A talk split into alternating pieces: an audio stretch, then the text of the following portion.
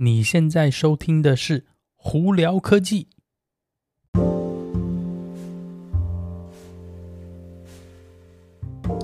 嗨，各位观众朋友，大家好，我是胡老板，欢迎来到今天的《胡聊科技》。今天美国洛杉矶时间六月十八号星期五哦，外面一样天气也是风和日丽哦。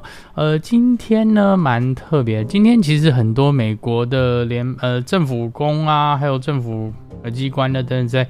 哎，临时放假了，为什么？因为昨天呢，呃，麦拜登总统把那个 june tenth 呃，这一天呢，呃，签法案归类为联邦呃假日哦，所以他们今天就多一天休假，呃，所以呢，今天很无预警的，呃，很多的这些呃政府机关呢就有放假。呃，也是蛮临时的东西啊，所以呢，那朋友如果今天要去办事啊，可能会碰到一些呃关门没有人的状态哦。Anyway，呃，今天有哪些科技新闻呢？呃，我们从哎，这这第一件其实也不算科技新闻啦。呃，大家都知道，去年因为美国大选关系，川普呃在 Facebook 啊、Twitter 上头有一些发言言论的问题哦，导致。呃，Facebook 跟 Twitter 都把他的账号封锁了。那 Facebook 呢，最后证实说，呃，川普的账号至少还要再封大概两年左右，因为他们的出发点为是他在蓄意煽动一些，嗯，呃暴力以及任何这种不当行为，所以呢，他们有点违反了使用者条款，所以呢，他的账号要封两年，至少两年了。他们这样说。那会不会有有一些法律问题呢？或者什么的话，就就大家继续看吧。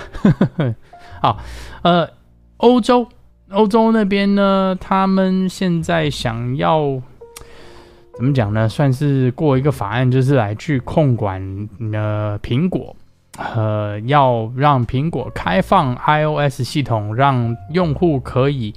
随心所欲的呃下载软体，并且安装到 iOS 软体上头。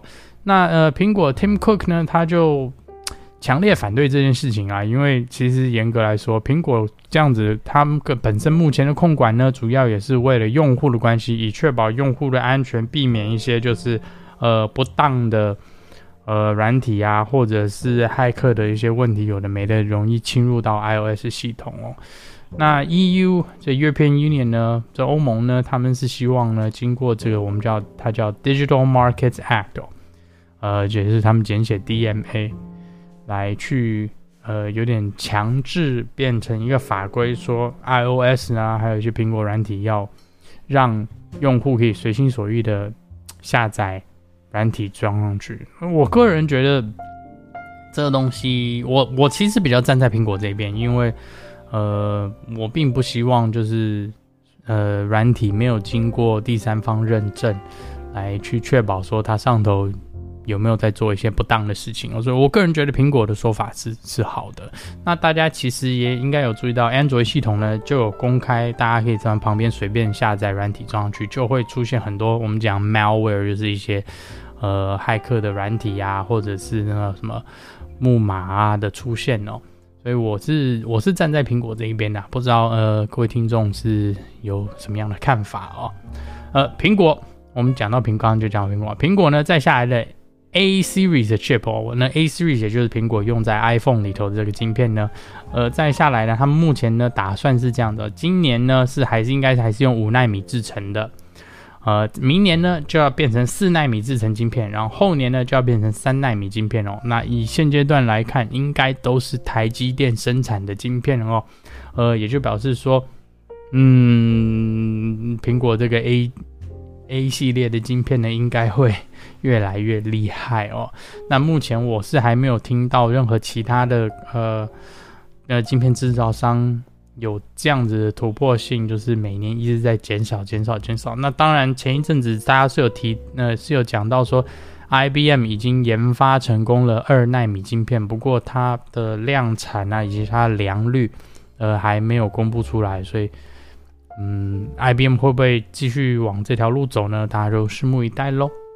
呃，六月二十号、二十一号，在美国呢是一年一度的亚马逊的 Prime Day，也就是很多呃是亚马逊的那个呃会员的话，会有机会可以买看到很多的促销的商品在亚马逊上头。嗯，所以二十号、二十一号大家有空的话，搞不好可以到亚米逊去看看，说不定有些东西可以很便宜价钱买到哦，帮你省点钱。